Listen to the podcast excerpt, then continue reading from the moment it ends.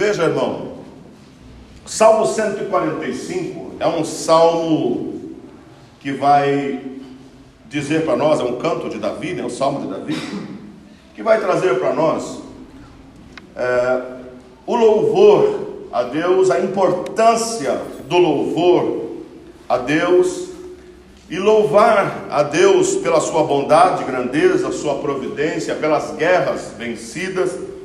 O louvor que é fruto dos lábios do salmista, que se tornou cântico de uma nação e que chegou até nós por meio da palavra de Deus e que nos instrui a continuarmos louvando a Deus, sendo é, pessoas, homens e mulheres, cujo hábito de louvar, cujo é, instinto, aquilo que a gente tem de melhor, possa ser colocado no louvor.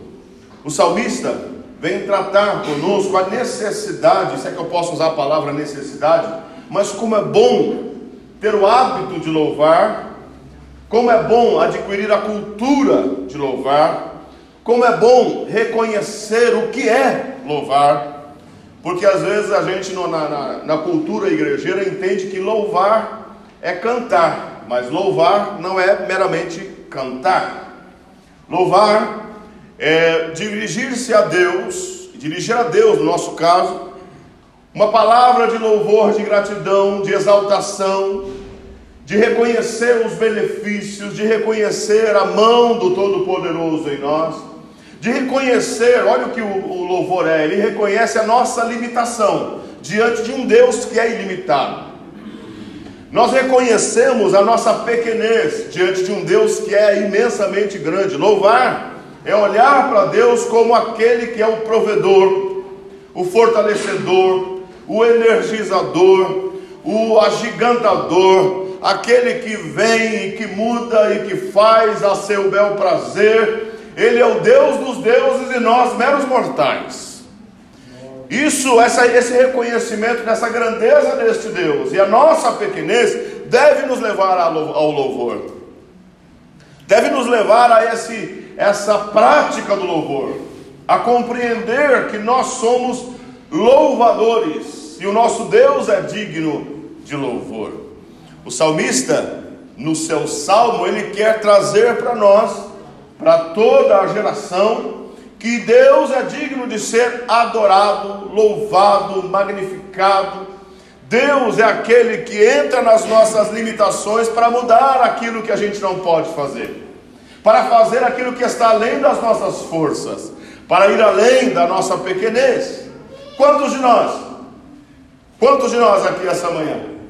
não podemos reconhecer alguma coisa que Deus tenha feito por nós. Quantos de nós não podemos reconhecer aqui essa manhã um milagre vivenciado por Deus? Quantos de nós não podemos olhar para os céus e levantarmos as mãos e agradecer a Deus, porque Deus, em algum momento da nossa história, entrou, mudou e transformou desgraças em graça, guerras em paz, choro em riso, pobreza em riqueza, fraqueza em força. Quantos de nós não podemos olhar para Deus com sinceridade? Talvez seja essa a diferença que a gente pode notar entre o justo e o ímpio, entre o homem de Deus e aquele que não conhece a Deus, porque quem não conhece a Deus também participa das bênçãos de Deus, só não reconhece. É? A Bíblia diz que o sol nasceu para justos e ímpios. A Bíblia diz que Deus manda chuva sobre todos, Deus não escolhe. Deus não escolhe a quem Deus vai abençoar. Não. A gente chama isso na teologia de graça comum. Deus entra e age com todos, independente das questões dos homens. Se você decidiu ser é, alguém que louva, Deus vai te abençoar. Graça comum, a graça do Senhor vai alcançar você. Mas se você decidiu andar impiamente, tem uma graça também que te alcança. Olha que maravilhoso isso. Amém? Reconhece isso? Quantas pessoas você conhece que não nunca falaram, não, não, não, reconhecem a Deus, mas são abençoados? Quantas pessoas que você não, não, não conhece que Deus tem abençoado o casamento dele, Deus tem abençoado o salário dele, Deus tem abençoado a saúde dele, Deus tem abençoado os filhos dele, Deus tem enchido ele de bênçãos, e não tem nada a ver com ele ser louvador, é a graça comum que alcança todos os homens, é a graça comum que não escolhe a quem chegar. Não interessa quem você decidiu ser, tem uma graça que te alcança. Não interessa quais as desgraças que você entrou, tem uma graça que te alcança. Quantos aqui tem parentes ou pessoas conhecidas que não conhecem a Cristo? Levanta a mão. Que não estão no reino de Deus, levanta a mão. Que estão desviadas do Evangelho, levante a mão. Que afastaram-se da igreja, levanta a mão. Que são ímpios declarados, levanta a mão. Que são ladrões, roubadores, traficantes. Mas a graça do Senhor está alcançando todos eles. O que a gente chama de graça comum. Deus visita todos os homens com bênçãos. Todos. A diferença entre nós e eles não é que a gente é gente boa. A diferença entre nós e eles não é que a gente é melhor em algum aspecto, porque não é verdade. A diferença entre nós e eles não é que a gente tem alguma coisa especial, a gente é queridinho de Jeová, porque não é verdade. O ponto é que Deus deu a nós como deu a eles. Mas o Espírito de Deus em nós nos fez cair de joelhos e reconhecer: é a tua mão, Senhor, é a tua mão. É o Espírito Santo em mim que me faz cair de joelhos, marejar os olhos, dizer: Senhor, é a tua graça, estou vendo a tua graça. A gente sai de manhã como todos os ímpios, a gente fica doente como todos os ímpios, a gente é curado como todos os meros mortais, o carro da gente quebra. E falando em carro quebrar, irmão, eu estou pensando em vender um City 2015, se você quiser comprar. Jesus! Nesse último ano e meio, a terceira ou quarta vez que batem no meu carro. Só se você quiser comprar, me procura ao final do culto, mano. Rápido. Quarta vez que bate no meu carro. Meu carro, o, o meu carro, encostei de novo para arrumar. O camarada bateu na traseira do meu carro. Suaves prestações? Varão, vender sim, jogar fora não. tá doidão. Olá, irmãos. A graça do Senhor nos visita. Nosso carro também bate. Nossa mulher fica doente. Nossos filhos também. É graça. Tudo acontece com todos os homens. A diferença entre nós e os ímpios é que a gente levantou de manhã no domingo e disse: Eu preciso adorar ao Deus que tem me enchido de bênção. A diferença é que, mesmo sofrendo dores, a gente olha para o céu e fala, mas tem um Deus que Glória! Aleluia! A diferença é que mesmo a gente falho, olha que engraçado, a gente quando veio para a igreja achou que nunca mais ia pecar. Não, depois que eu batizar, acabou. Não vou pecar mais, agora eu vou andar. Não, aí você se pega pecando e a gente entra em luta. E agora? Eu achei que aceitasse Jesus era parar de pecar, mas eu continuo sendo pecador. Eu achei que quando eu batizasse nas águas ia parar essa desgraça, mas eu continuo pecando. Aí eu fui batizar com o Espírito Santo. Eu achei que quando o Espírito Santo viesse, acabava. Não, eu continuo pecando. Eles falam, e agora? Agora é que eu reconheço que, mesmo sendo um pecador, Ele me perdoa, Ele visita. Eu posso pecar, mas não continuo, não amo o pecado. Meu prazer não está em pecar. Quando eu tropeço, eu caio. Quando eu falho, quando eu preciso voltar rastejando, com lágrimas nos olhos, dizer: Senhor, eu estou de volta. Sou teu filho. O Senhor colocou dentro de mim o teu espírito. Eu desci as águas para renegar tudo isso. Me perdoa, me recebe de volta.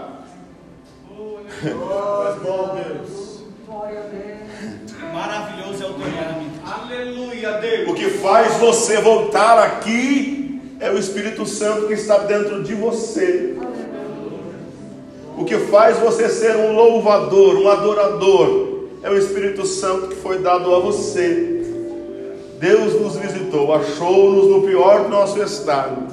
Nós caímos, nós tropeçamos, nós erramos, nós falhamos. Mas Deus é tão bom.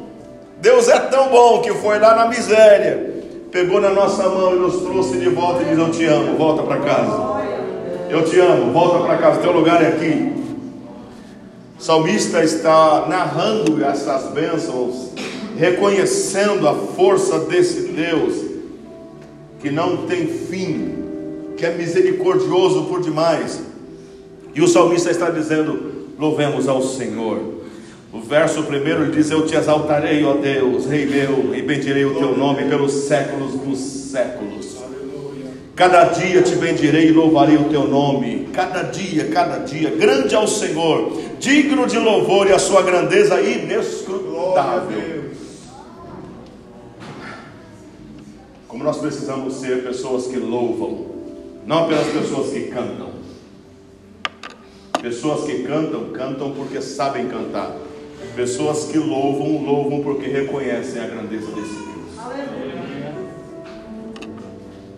Uma frase me chamou a atenção nesse final de semana, o que me levou a esse salmo.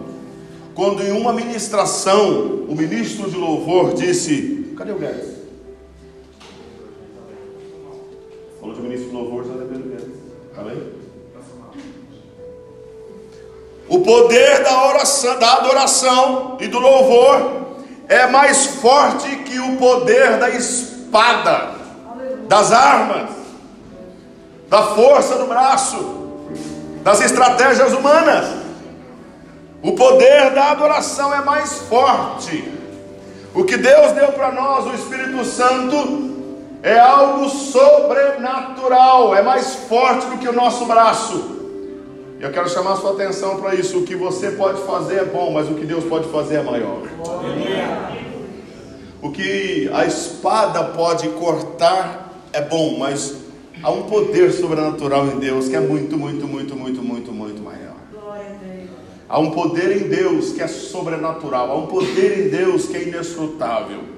Quando nós decidimos ser pessoas que louvam, quando nós decidimos ser pessoas que adoram, nós estamos chamando a força deste Deus para nós. Em nome de Jesus, não se torne alguém crítico, não se torne alguém murmurão, murmurador. Em nome de Jesus, não se torne alguém mal agradecido. Em nome de Jesus, não se torne alguém resmungão.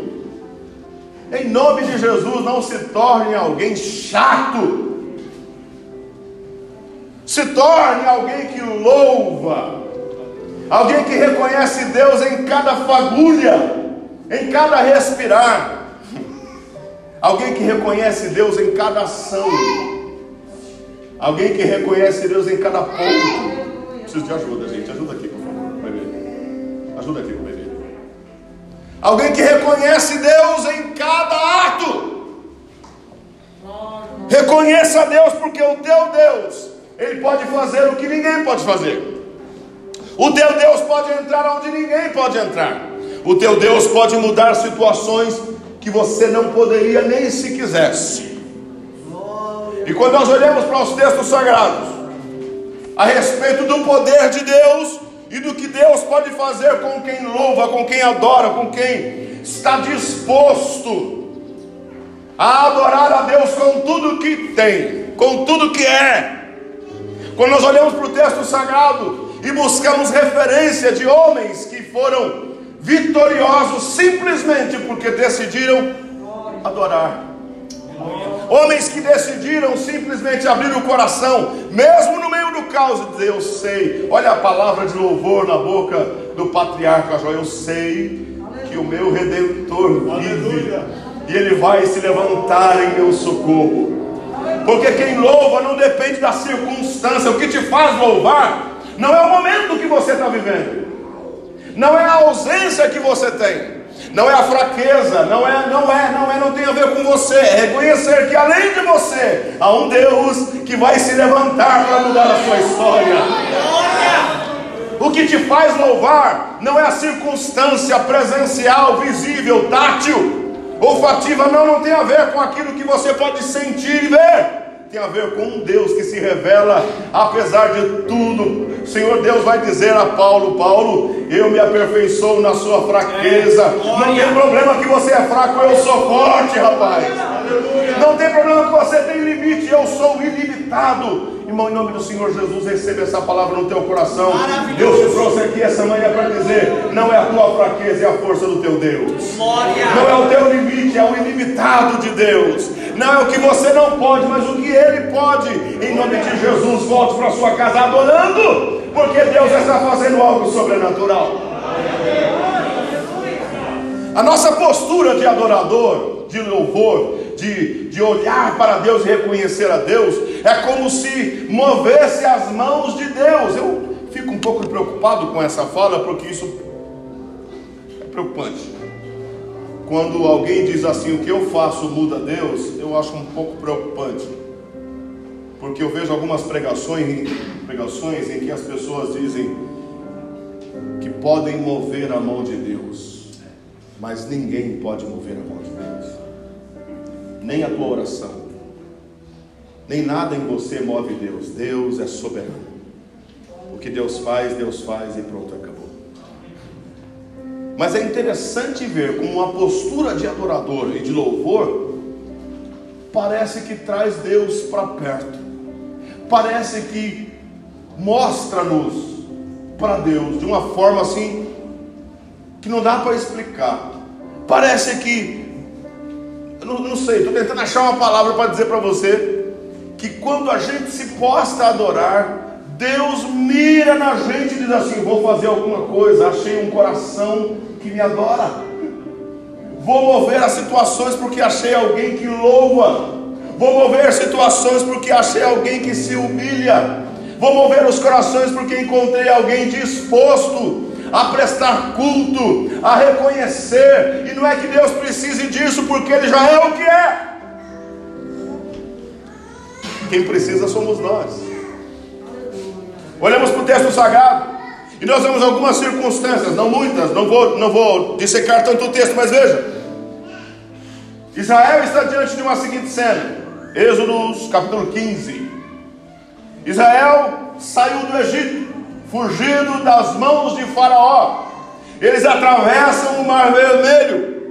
E Faraó está no encalço, eles partem de Piairote, um lugar de encurralamento e atravessam agora o Mar Vermelho, e Faraó está nos encalços. O texto sagrado vai ser claro em dizer que era os israelitas à frente e Faraó com seus carros, soldados e cavaleiros no encalço. Israel entra no mar e Faraó entra no mar também. Israel corre com os seus meninos e bebês de colo, com os velhos, com os cansados, com os escravos e Faraó está atrás. Mas o texto sagrado diz que a mão de Deus foi tão poderosa, a mão de Deus foi tão miraculosa. Eu quero chamar a sua atenção porque Deus está fazendo alguma coisa que você não está vendo. É, Mas Deus continua a trabalhar. Glória.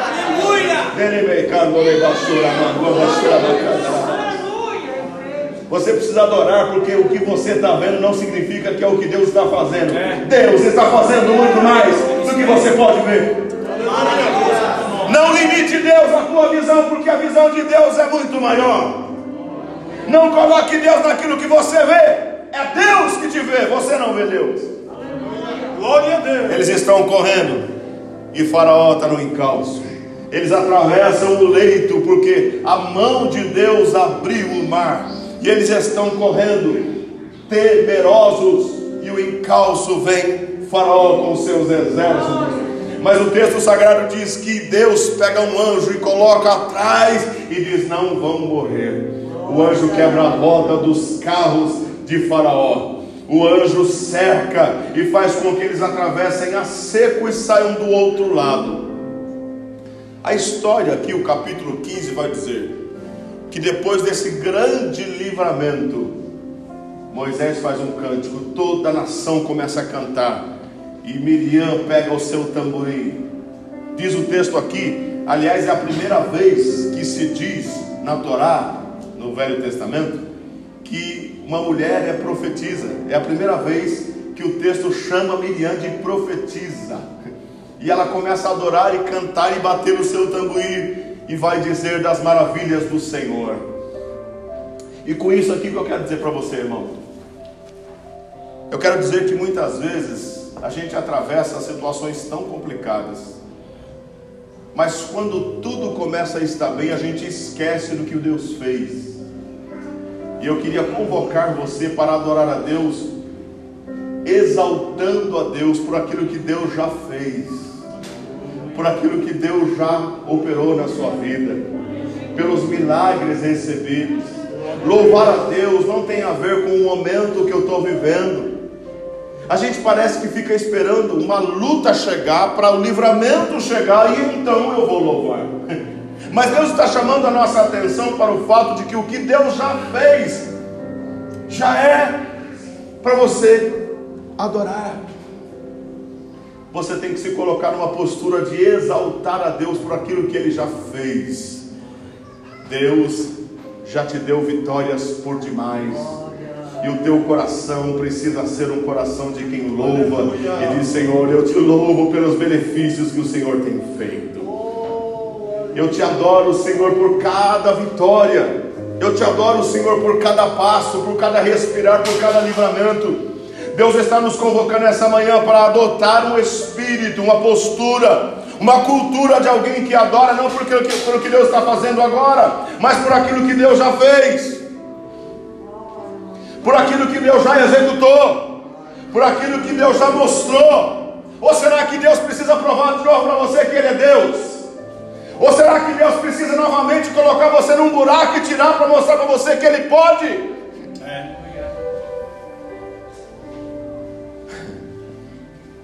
Maravilhoso é o Senhor e todos os seus benefícios. Glorioso é o Senhor. Glorioso é o Senhor. Lá no, aqui nesse louvor, Miriam vai dizer: Olha, o inimigo disse: Perseguirei, alcançarei, repartirei os seus despojos. Miriam profetiza, irmã de Arão, de Moisés, vai reconhecer o que o diabo queria fazer era matar. Mas Deus veio com graça. Aleluia! Ô irmão! Maravilhoso tu és, Jesus. Obrigado, Pai, pela oportunidade. Tu és bendito. Você sabe o que, que rege a gente? É a nossa visão. Você sabe o que, que rege a gente? É a nossa visão. E muitas vezes a nossa visão está turva, embaçada. Muitas vezes a gente não consegue ver o que Deus já fez. Essa manhã, eu quero orar a Deus e estender as mãos sobre você, para que a tua visão seja curada. Você sabe o que, que faz pessoas não adorarem? Visão ruim, cegos, cegos. Só quem não adora é o cego, porque quem vê, olha e diz: Deus está fazendo alguma coisa sobrenatural. Quando você encontra um mesquinho, um fariseu, um hipócrita, ele diz assim: ah, o negócio está ruim, o negócio está mal, o negócio acabou, não sei não. Acho. Irmão, ele não vê. Ele não vê. Aí você bate o olho na casa dele, o que Deus está fazendo? Deus está curando, Deus está libertando, Deus está mantendo, Deus está. Não, ele não vê isso porque ele não recebeu. Mas você encontra um alguém que foi curado pela graça, os olhos estão em Deus, e você vê, irmão, às vezes eu, eu converso com algumas pessoas na igreja que ganham menos de um salário mínimo, que moram precariamente, que vivem uma vida de limites, mas tem uma visão terrível. E aí, irmão, como é que está? Deus está provendo, a porta está abrindo. E aí, como é que está? Deus está entrando com providência, as coisas estão acontecendo. E aí, Deus já mandou a resposta, a provisão está aqui na minha casa. Não é o que ela está vendo, é o que Deus está mostrando. Os olhos são curados pela graça de Deus. Eu quero orar a Ti por você essa manhã, para Deus curar esses teus olhos, para você ver o que Deus está fazendo, para você adorar por, por aquilo que Deus já fez porque os carros de faraó foram quebrados, porque o mar já se abriu, porque a providência já chegou, mas a gente ainda continua cego. Em nome de Jesus. Aleluia. Que Essa manhã os teus olhos se abram para ver o que Deus está fazendo. O que Deus está construindo. Olha em tua volta para você ver as mãos de Deus operando. Olha no teu lar e você vai ver o socorro de Deus que chegou. Olha e você vai ver quantas orações respondidas. É tempo de adorar a Deus. Porque muita gente na pandemia morreu, mas a gente está vivo. É tempo de adorar a Deus, porque muita gente perdeu o emprego, você tem receita. É, muito- é hora de adorar a Deus, porque muita gente se descabelou, se desesperou. Mas Deus está preservando a tua sanidade, a tua cura. Quero orar a Deus sobre a tua vida e a minha. Porque distante de Deus a gente só vê tragédia. Mas em Deus o nosso coração vê milagre, milagre, milagre. Glória. Glória a Deus. Maravilhoso. Bendito é o teu nome. Você sabe uma das maiores provações que os crentes passam? Uma das maiores provações do crente não é a luta, é a vitória. Ouça o que eu estou te dizendo. Uma das maiores provações que os crentes passam não é a luta, é a vitória. Porque a luta faz você cair de joelho, mas a vitória te afasta de Deus. Tem muita gente que depois de ser abençoado sumiu daqui. Tem muita gente que depois começou a ganhar dinheiro nunca mais voltou aqui para agradecer. Tem muita gente que depois foi curado sumiu, desapareceu, como se o que Deus fez não fosse nada. Deus está chamando a nossa atenção para exaltar a Deus, para bendizer a Deus. Aleluia. Não se esqueça dos benefícios que o Senhor tem te feito. Paulo tem uma palavra que eu acho maravilhosa. Eu esmurro o meu corpo, reduzo o meu corpo, porque eu sei que em mim é uma lei que me faz me afastar do meu Deus. Mas é tempo de lutar contra mim mesmo para cair de joelho e dizer: Louve ao Senhor a minha alma, adore ao Senhor por todos os seus benefícios. Aleluia. Fiel e justo. Adorado. Maravilhoso. Bendito tu és. Para onde vai o nosso coração quando tudo está bem? Para onde a gente vai quando não há luta? Para onde a gente vai quando tem dinheiro no banco? Para onde a gente vai quando a saúde está perfeita? Para onde a gente vai quando as portas se abrem? Miriam está nos ensinando que depois que o vendaval passa, pegue o tamboril e comece a profetizar. A gente não profetiza na desgraça apenas. A gente não adora apenas quando tudo está. Esse momento que Deus está dando para você de paz é tempo de profetizar, de pegar as armas que Deus te deu e dizer: Glorioso é Deus, pelos benefícios que Ele me fez. Bendito. Porque Deus guarda a minha casa de morrer. Adorado. Porque Deus tem sustentado a minha vida. Porque o meu Deus é mais forte do que a minha fraqueza.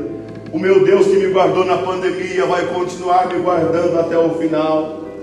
O meu Deus que me deu graça vai continuar me suprindo até o final. Um outro texto que me chama a atenção sobre louvor na Bíblia está no louvor que vence a guerra. Josafá, rei de Judá, está em 2 Crônicas capítulo 20. Ele é desafiado por duas nações que vêm contra ele e vêm para destruí-lo, ele e todo Judá. Mas o texto sagrado diz que quando ele recebe as ameaças de morte, de guerra, quando ele é desafiado e parece que o que vem contra ele é maior do que ele pode suportar, o texto sagrado vai usar uma palavra que diz assim: uma multidão vem contra você. Mas o texto vai, vai dizer que Deus, e eu queria que você se lembrasse disso que eu vou falar agora. Deus visita um levita, um levita, um adorador chamado Jaziel. E Deus põe no coração daquele homem uma palavra. Irmão, por favor, escreva isso na tábua do teu coração.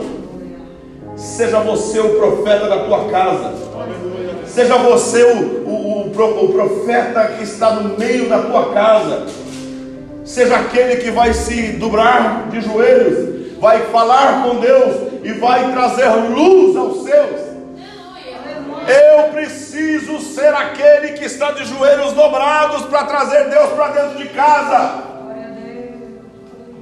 Você precisa ser aquele que vai ser o dispenseiro de Deus. Vai no celeiro e traz comida para casa. É. Eis-me aqui, Jesus.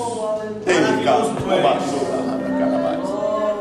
Jaziel é visitado por Deus. E está todo mundo com medo. Josafá está com medo. O povo está com medo. A situação é precária, mas Deus visita um levita, um adorador, um louvador. E diz assim: não fiquem com medo. Por quê? Porque nessa peleja vocês não vão guerrear. Deixa que Deus faz o serviço. Deixa que a peleja é do Senhor. O que Deus tem que fazer. Irmão, perceba que muitas vezes o que nós precisamos é adorar. Deus quer fazer essa manhã, Deus põe na minha boca uma palavra para o teu coração. Deus está disposto a fazer milagres. O que Deus quer é alguém que adore. Deus está disposto a encher a tua casa de vitórias. O que Deus quer é que alguém que se humilhe, alguém que adore, alguém que louve, alguém que se caia de joelho e diga: Senhor, eis-me aqui.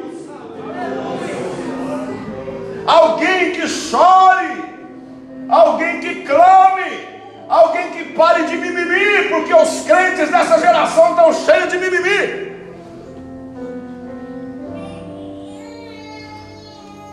Alguém que diga, Senhor, eu estou aqui. O que, que o Senhor quer fazer? Oh, irmão, se você se curvar diante do Senhor, eu estou profetizando que Deus colocou na minha boca, tem algo maravilhoso chegando na tua casa. Tem alguma coisa que Deus quer fazer lá e Deus espera de você essa postura de adorador. Deus quer mudar a tua casa. Deus quer mudar aquela circunstância difícil que você tem orado há tempos. Mas é você que Deus vai usar. É você. Maravilhoso É você. Jaziel está diante do Senhor e Deus diz na boca do profeta: diga para eles não temerem, porque eu vou penetrar, eu vou fazer. E o que, que a gente tem que fazer? Adore, adore. Qual que era a regra? A regra era soldados na frente com armas. Qual que era a regra? A regra é infantaria na frente com a espada. Mas a ordem de Deus é inversa. Não mande os soldados, mandem os adoradores primeiro. Porque quando nós nos postamos em adorar, nosso Deus pode fazer alguma coisa que nós não podemos fazer. Quando nosso coração jubila de louvor, a guerra já é vencida. E eu estou aqui declarando em nome do Senhor Jesus Cristo: que guerra é essa que você está enfrentando? Que guerra é essa que você está sucumbindo? E Deus coloca na minha boca uma palavra profética.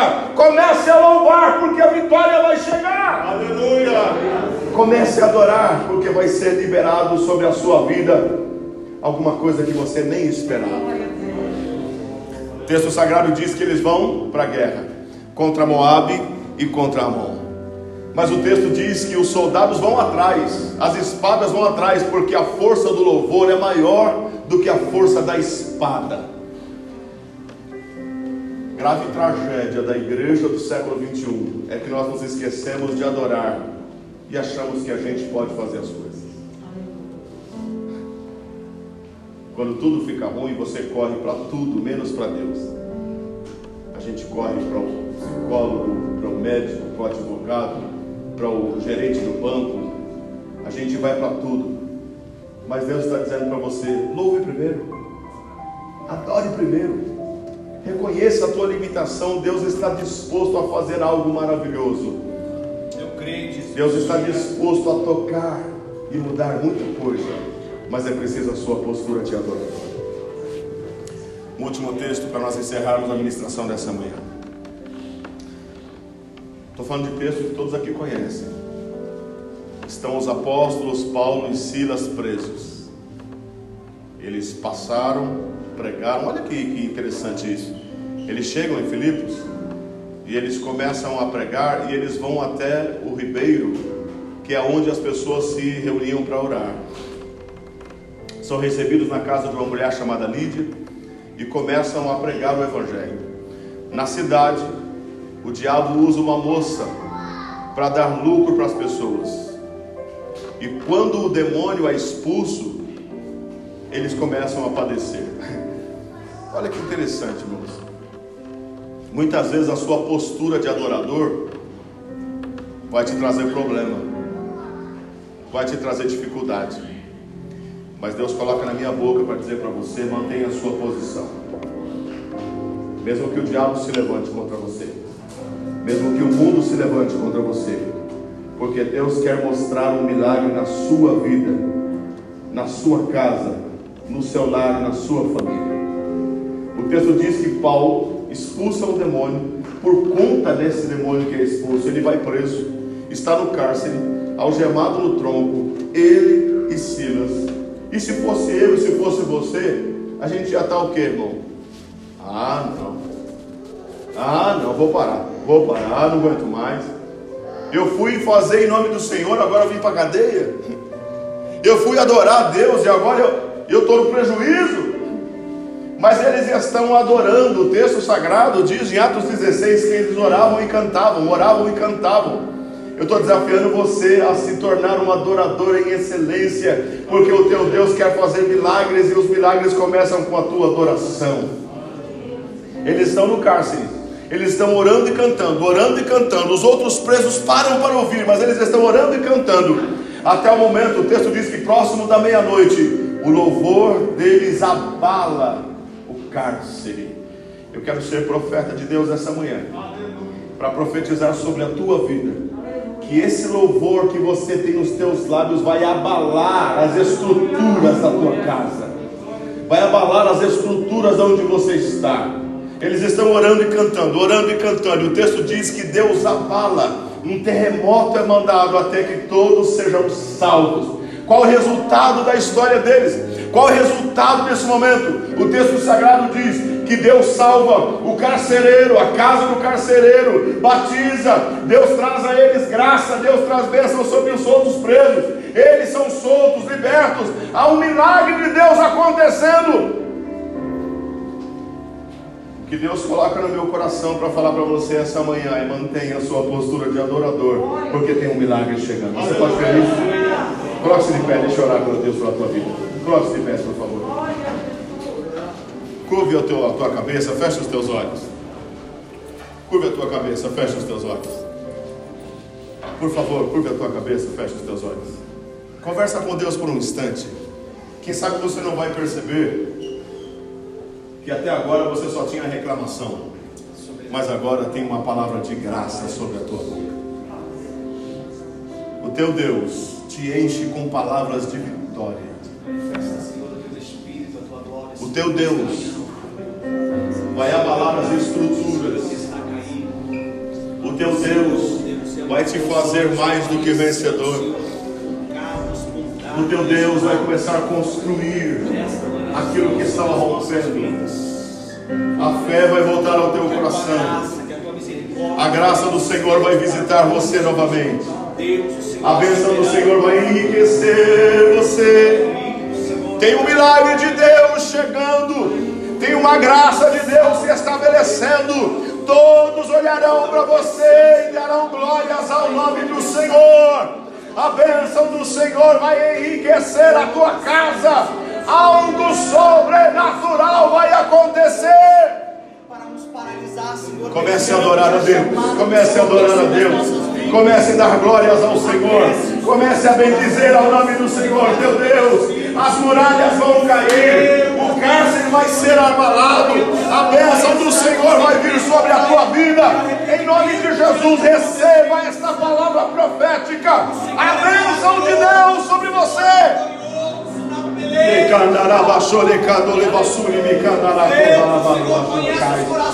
Em nome de Jesus, em nome de Jesus, se abra para viver o que Deus está fazendo. Se abra para viver o que Deus quer fazer. Em nome de Jesus, fortaleça as forças dos cansados. Deus quer mudar a história. Deus quer colocar você, aleluia, aonde você tem que estar. A bênção do Senhor vai chegar sobre a tua casa. Eu creio. Pode ir quiser. Vamos adorar a Deus. Vamos adorar a Deus. Vamos adorar ao Senhor. um Deus que não vai deixar essa luz